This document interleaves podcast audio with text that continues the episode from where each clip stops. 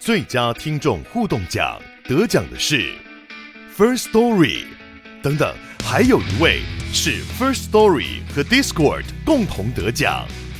First Story 最新推出的 Discord 整合功能，是为听众管理新标杆，将拥有会员资格的听众自动加入 Discord 群组。这不仅减少创作者的负担，也为听众带来丰富的互动体验，获得全台 Podcaster 一致肯定。体验这个惊人的功能，立刻点击叙述栏连接，让你与听众互动更上层楼。Enjoy this episode？哇靠，有事吗？欢迎收听这一集的《哇有事吗之周末聊聊天》。哎，今天又欢迎我的老朋友丹尼斯同学。哎，大家好。嗯，我们先你说 抢话精哎，对，请 Denis 来就是一定是聊娱乐新闻有关的东西。那这一两个礼拜，虽然时间已经过了一阵子了，但对我来说还是很。震撼跟不可置信，就是 Coco 的离开。嗯，对，因为当天我们我的确很震撼，因为其实我你在干嘛？我我其实本来在跟。我刚离开苹果一品嘛，嗯，对。那我的前同事有四个，我们本来要一起吃饭，后来就是约来家里，我就说来我家好了。嗯，当天就讲说约好来我家，简单的，这是一个退腐会的概念。对对对，就是吃卤味啊，吃快炒啊，喝喝点小酒聊天。嗯，我不是约七点半，嗯，对。然后我记得我们才快乐的聊一下，嗯，应该是八点多吧，嗯，就看到。里面有，这他们开始惊慌的收到讯息，他们好像有那个记者群组，听说什么五百人群组、一千人群组，我猜是那个群组出来的。嗯，说就开始喊说，Coco 过世，嗯，然后我就我也傻眼，我说怎么可能？嗯，对他们本来一度因为李玟嘛，嗯，他们一度想到另外一边去，哦哦哦哦，因为我们想说，但是我们都觉得不可能啊，两个状态都很好啊，嗯。就在应该只在差个两三分钟就证实了，因为确定那个截图，他们那个是姐姐的发文嘛，嗯，对，然后那时候就是手忙脚乱，所以是呃，正式宣布的时间大概是几点啊？我忘记了，因为他姐姐的发文时间我没有仔细注意，我只记得应该是在八点，晚上八点多，嗯，那一天的晚上八点多，我们家已经兵荒马乱，嗯，你知道我家边发稿。中心吗？那那四位现在都还是线上的记者啊？啊好险那一天呃只有两个，一个是比较走时尚，嗯、可是他还是要写。嗯，然后另外一个最惨，他是呃直接娱乐的部分。嗯，他又是唱片线，所以，但是他所以我们就一直你知道变成我们另外其他的三个人，嗯，帮、呃、他找资料吗？对，他需要，比如说他的。专辑资料，然后需要他的确认他的年纪，需要什么什么，嗯，我们就在旁边嘛，一直帮他查，说好，你不要紧张，我们来帮你查，我们帮你查，嗯，我们就是一个小百科全书在帮帮他查，嗯嗯嗯，然后我家也第一次发生，嗯，我一直觉得我们家 WiFi 非常稳呢，嗯，然后当他们一起发稿的时候，他们说卡住了，对我，他说你们家的网络好像不太顺，我说怎么可能？嗯，就是。那一天的状况就是这样。哦，讲完了。因为因为因为最后接下来就是一直发稿，然后接下来他们的长官一直点菜。嗯，对啊，这是这是一定会发生的事情啊。嗯，我当天在唱 KTV，九点多，我我们是订九点的包厢，然后唱大概唱两首，我就看到哎，手机里面我的群那个我们娱乐新闻同学会的群组，怎么一怎么这么多讯息？我就觉得我先丢的吧。我忘了你们好像是吧？嗯、对。然后 一点开就整个，我就在 K 包厢里面大叫，我就跟我朋友说 Coco 死了，大家每个人都傻眼呢。我觉得震撼的原因是因为大家从来没有想过他跟忧郁症可以有画上等号，呃，还有做还有他的死亡这件事情，因为现在还不能确定是不是亲生，轻生嘛，对不对？嗯、所以这啊觉得说他他正能量很强啊。嗯我从以前开始见到他，我一直觉得他，他就是一个气场很强，然后正能量很强，然后你知道又又是你很早期就认识他了哈。哎，但我不是跟他很熟的那一种，因为我进去娱乐新闻的时候，嗯，哎，他已经如日中天了呢，已经滴答滴了，隔应该隔年吧，我进去的隔年就滴答滴了吧，嗯，滴答滴就那个红发的造型，对对对对对对对，对啊，然后他的排场永远应该。身边一定有十几个人以上吧？嗯，妆法，嗯，然后妆法应该就好几个喽，还有宣传，嗯，对啊，那些围绕，因为你宣传一定有平面啊、电台啊这些处，还有经纪人哦，嗯，有时候有时候有妈妈嘛。对。对对，就是，所以就是，其实就是访问的时候会跟他访问了，嗯、但是他其实，呃，他很 nice，但是我们也很习惯，因为他对，像我们都以前都要去什么片场，对不对？嗯，然后红尘片场、林口阿荣那种，嗯，对，都很远，最怕的是林口阿荣片场超远，嗯。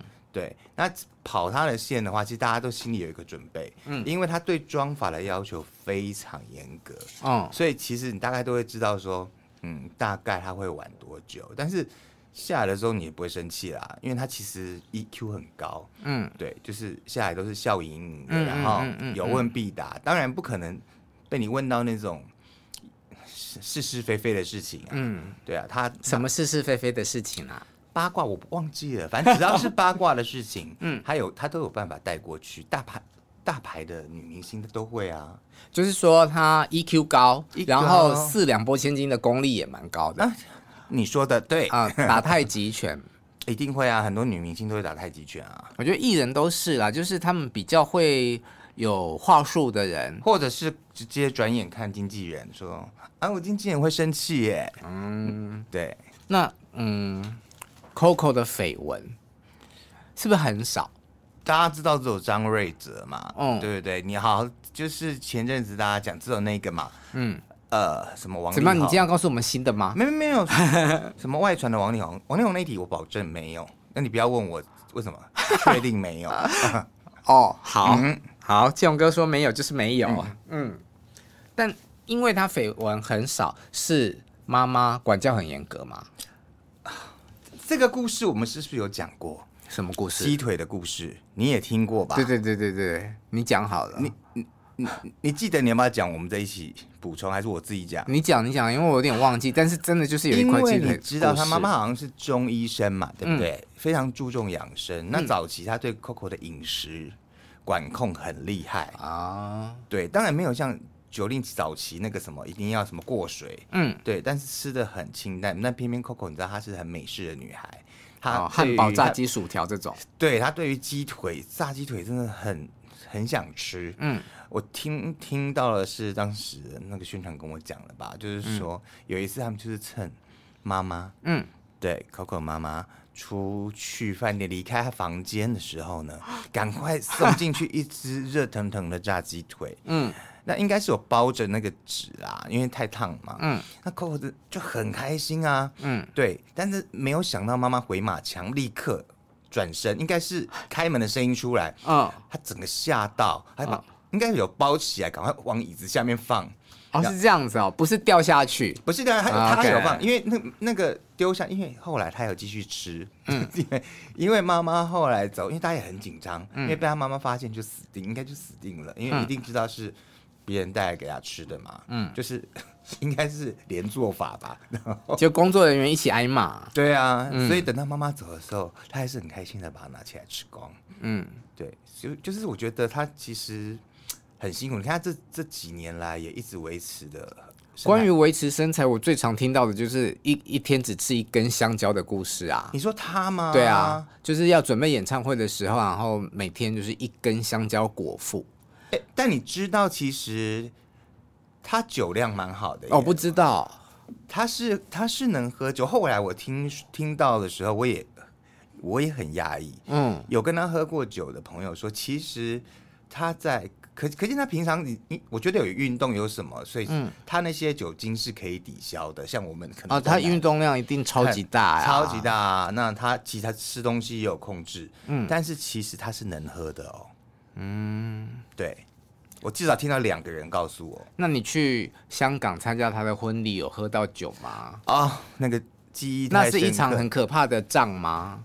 呃，因为那时候有长官素慧姐嘛，嗯、那苏慧姐现在退隐江湖了，对，嗯、她在做美食，洗手做羹汤。嗯、那那时候素慧姐是收到了呃邀请函，所以她是可以入住宾客的那个饭店，是 Coco 他们夫妻邀请婚宴的，对对对，哇。对对对，是全台独家，对不对？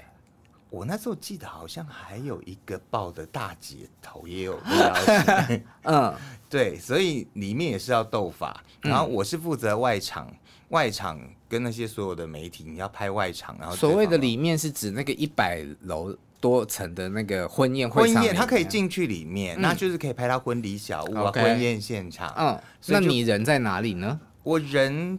Coco 有出来接受大家访问的时候，我那时候也人在那里，那那很多人哎、欸，嗯、然后但是我那我记得那一幕啦，嗯、就其实他出来的时候呢，茫茫茫人海一堆记者里面，嗯，他其实有看看我，然后他点头，稍微做一个打招呼的动作，嗯嗯嗯、那个就很温暖的啦，嗯，虽然他不会特殊点我名，对啊，嗯、但我已经觉得哦。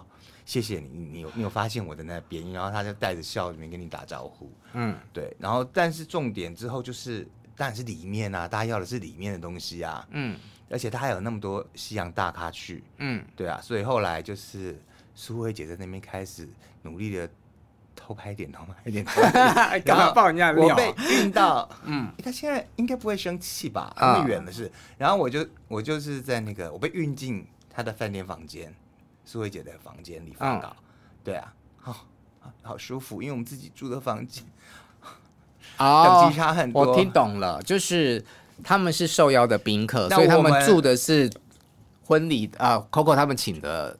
那时候港平也在啊，港平也有去，但我们台平还是要自己。我们我像我们是自，我跟摄影师是公司花的那个交通采访费用嘛，嗯，然后我们但住的就是一般的饭店，嗯，而且。当然，如果能住进去，能够住进那个饭店，我相信公司也愿意。但是那可住不进，他没邀请函住不进去啊。对，所以我就是苏慧姐再把我偷偷的运进去，嗯，然后我就在那个里面还要偷运哦，这么神秘。哎，他把关很严格哎。哦、我还记得后来忙完工作，他那个顶楼有一个酒吧，嗯，就是可以让所有宾客，好是不是有手环？忘记，因为一定有，嗯，因为要凭一个识别才可以进去，嗯。然后我就是那个那个什么乡巴佬啊，看到那个上流社会一样，然后又，又爱喝酒，你知道吗？消贪呐，消贪，对，他就有那个那种你啊、呃，每一种红酒，然后就是按下去，然后他就会自己流出来，然后就让你杯，然后这样惊叹红白酒任你喝，然后都是不错的。然后我说天哪，好高科技哦，好高级哦。对，嗯、然后就就是我跟摄影师觉得最值得，就是哦，那个晚上在那边喝的好爽。我觉得我们今天把这个怀念 Coco 的讨论聊成这么开心，也算是不错了。不用不用都这么悲伤，不用那么悲伤，毕竟他本来就是一个很阳光的女生，嗯、对啊。但我想问你，就是对于这种大新闻，嗯，在采访上面的难度跟要怎么样去突破，我好怕这种婚丧喜庆哦。嗯、呃，你现在讲，可是你现在指的是他的，嘛，就是呃，Coco 的婚礼。都很害怕。啊、嗯。然后其他的就是各种。我跟你说，嗯，婚礼尤其是我一定是讲大咖的婚礼嘛，嗯、大咖的婚礼一定要有线人，真的一定要有个线人，或者是就算不是自己的人可以受到邀请进去，嗯，你也要有认识的宣传或什么，找到事前一定要找到两三个，嗯、找一个还不可靠呢，嗯、万一这个呢？到进场之后反悔了，你就死定了。最好找两到三个能够随时帮你拍一点、拍一点。嗯，对啊，然后给你一点讯息传给你。那你知道我去采访孙燕姿的婚礼？我知道，新加坡哇，也是一场硬仗吧？硬仗，而且我没有你所谓的线人。我一开始我们要订饭店，然后都不知道孙燕姿要在哪里、哪个饭店结婚啊，就是在要啊、呃、一筹莫展的。时候，但你那时候是不是跟他还算有一点？他们完全没有讲，啊，不愿意怕那个。我就有一天去夜店跳舞，碰到一个新加坡人，我说：“哎，我下礼拜要去新加坡，哎，去采访孙燕姿的婚礼，可是好苦恼，我不知道要订他在哪个饭店。”嗯，然后那个人就跟我说：“我知道。”我就这样知道了孙燕姿。你有付出代价吗？啊，也是蛮想的啦。对，但我就真的住进他办婚礼的饭店，因为就赶快去订，对不对？嗯嗯嗯。然后采访就稍微比较便利一点了，但是他们的把关也还是很很严格。哦，那你有最哦没有？因为我想说，我人生还是有很舒服，当然也很忙的，就是静茹的婚、之前的婚礼，还他是在巴，我应该没记错吧？巴厘岛。哦，有带你们啊、哦？我有印象了，你在苹果那时候事前先跟他谈说可不可以长滩岛吧？长滩岛，对对对，长滩岛，对对对。嗯、然后就我们公司也愿意花钱住进那个饭店，不然也没办法拍啊。以前我们一起在苹果工作的时候，就是最爱花钱去海外跑婚礼啊。对，我还记得，哎、嗯，那公司真的很大方，我那个房间的价钱一晚、嗯、差不多一万台币，哎。你是说梁静茹的？对啊，对啊，他自己住的等级当然更高。嗯，好，回来 Coco。好，呃，我最后一次见到 Coco 是二零一七年，他已经《我是歌手》又重新翻红了，嗯、然后在大陆开重新开巡回演唱会。那主办单位有邀请我去看北京的那一场，然后结束之后就是庆功宴嘛。我印象很深刻的一个画面是，他的一些姐妹她们。还是她老公，反正就送了一盒杯子蛋糕。然后，因为她不是之前演唱会都只能吃一根香蕉吗？然后她唱完了，她终于可以吃那个杯子蛋糕。她讲话的那个语气啊，真的很像小女孩哎，就是你看到那种小妹妹看到杯子蛋糕的那种开心。已经吃到了吗？不然我会想说是那种 sugar high 吗？我觉得她就是天后，可是她内在有很多小女孩的行为，可能她的生活里面也就只有演艺圈。嗯嗯嗯，我那时候最后我是看她台北场的演唱会，嗯，二零一九年的那一次，他们给我哦，就是那个那时候他们公司给我的位置，我根本不知道是什么，然后一去才发现。我坐在亲友区，哎，哎呦，哇塞，你值得了，你是 Coco 的亲友。对，然后那个就一直看到 Bruce 被拱起来拍照，嗯，一直不停的拍照。嗯嗯，我记得他那个两个女儿，因为讲一直讲继承的继继那两个字谐音很难听，对啊，啊，妓女啊，妓女，对，哎，不会啦，对，好像我记得也有去，他那边就是。洋人区、外国人区，嗯，对，然后就觉得 Bruce 也很开心，因为一堆人找他拍照片，嗯，对。但如今现在他成为，我知道，嗯，那很多事情我们都不知道真正的事情。我我觉得这种新闻特别难跑，就是它发不是发生在台湾本地，我们所有的新闻来源都只能从香港那边传过来，对，那。在传递的过程中，一定会有落差，会有一些道听途说。所以我每次我在看 Coco 这些新闻的时候，就想说啊，到底哪一些是真的，哪一些是错误的？嗯嗯，大家其实更想，我觉得我觉得有一些人，比如说我跟一些朋友聊，他们可能都会呃，可能会觉得说啊，可能失去一些。本来可能有机会再跟他碰面，那可能刚好彼此忙碌错过。嗯，好像比较多人是有这样的遗憾。这个不就是我们这个年纪最常会聊到的一件事情吗？不要再说哦，再约再约，要约就赶快约。约嗯，我们这年纪是什么年纪啊？就是二十八岁啊。OK，你不是刚办完二十八岁生日吗？好了。那作为记者这个工作，就是我们会。常常碰到婚丧喜庆，刚刚有提到，我们在面对这件事情的时候，好像都比较冷血、冷静啦。嗯嗯，没有到冷血啦，因为其实我们到那个地场合，其实有点不知所措。嗯，要尤其是万一是熟识的人，其实是更 最难跑的就是商家新闻哎、欸，我觉得。对啊，你有跑过什么吗？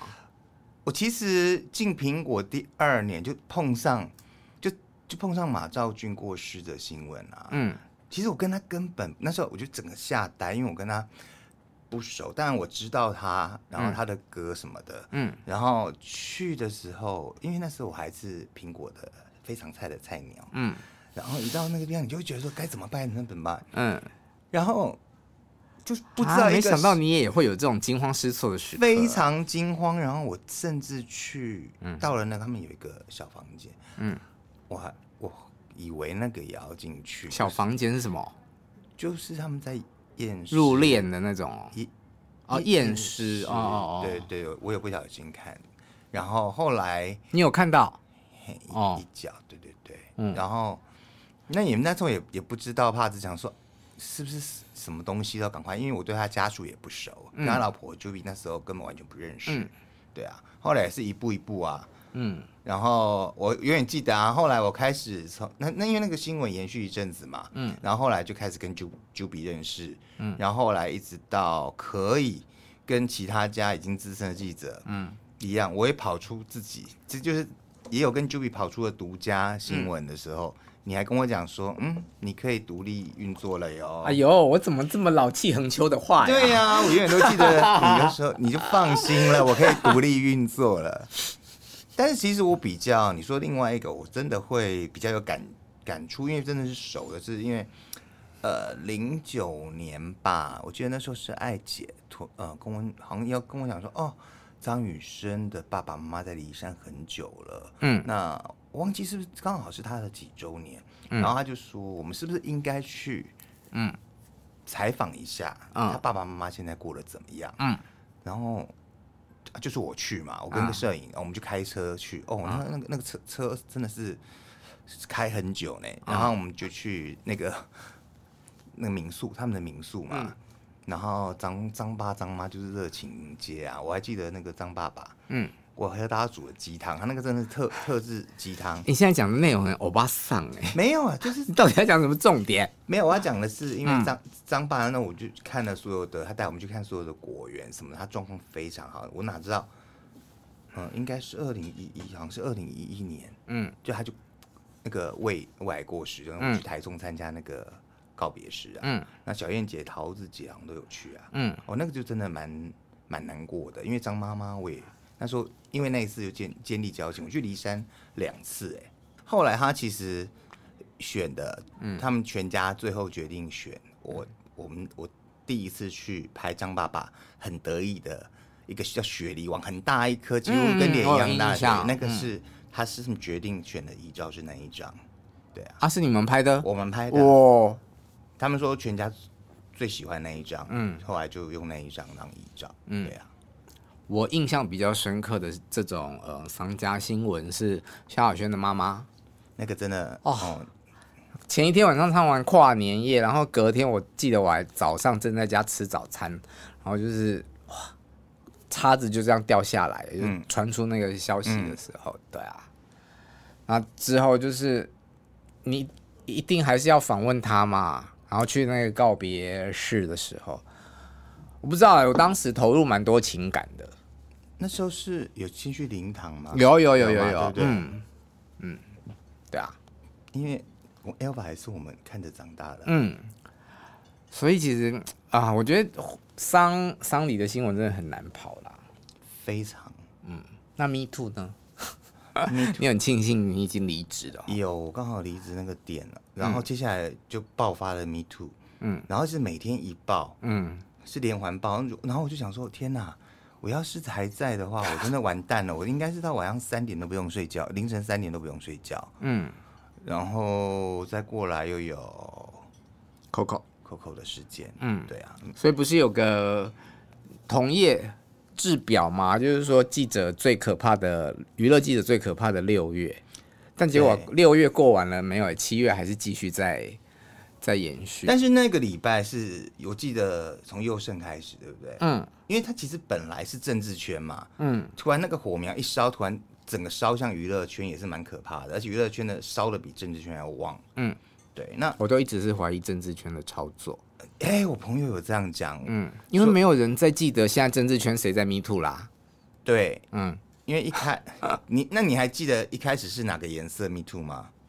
不记得，绿色先 Me Too，嗯，然后后来蓝色也 Me Too，嗯，然后说接下来我们好像一定要沉寂之后，就娱乐圈简直就是核弹级爆炸，嗯，对啊，然后每个都是人设翻车啊，嗯，这个最最最可怕是这个啊，嗯，那也想不到。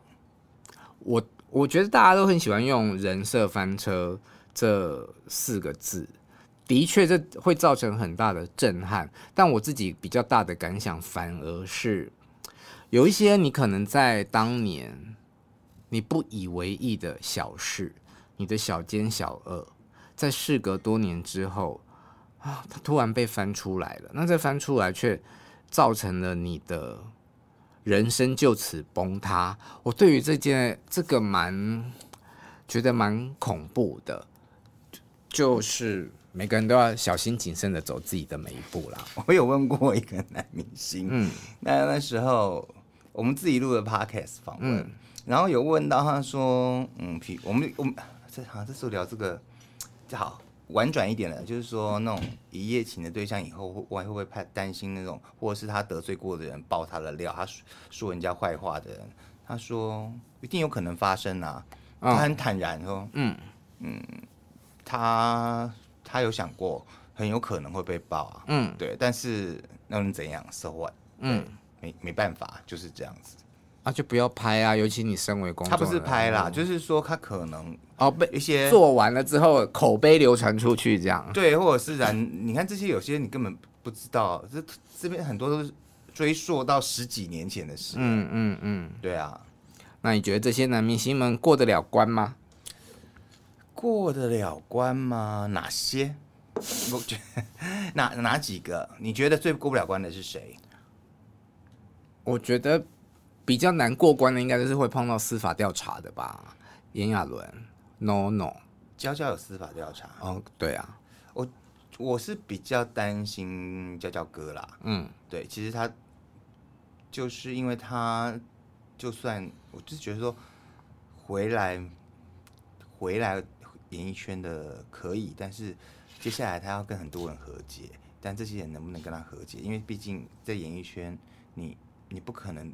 独活，然后不跟任何人合作嘛。嗯，那你这些扫射过的人，旁边也有别哦。你说他的那一些自走炮打了那么多，打到那么多人，那那些人也有朋友嘛。嗯，那其那其实牵连甚广，对，就是就是他的人脉，嗯，这个人脉会断。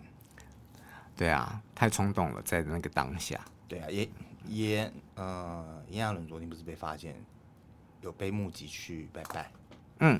对啊，那我觉得他这一关也是呃蛮辛苦的啦，蛮辛苦，因为因为我也不能说那个网红的是是非非，因为他在这个点讲这个事情，也也有很多不同的声浪出现。嗯，对啊，那他的事情就不要另外再讲了，再讲又讲不完了。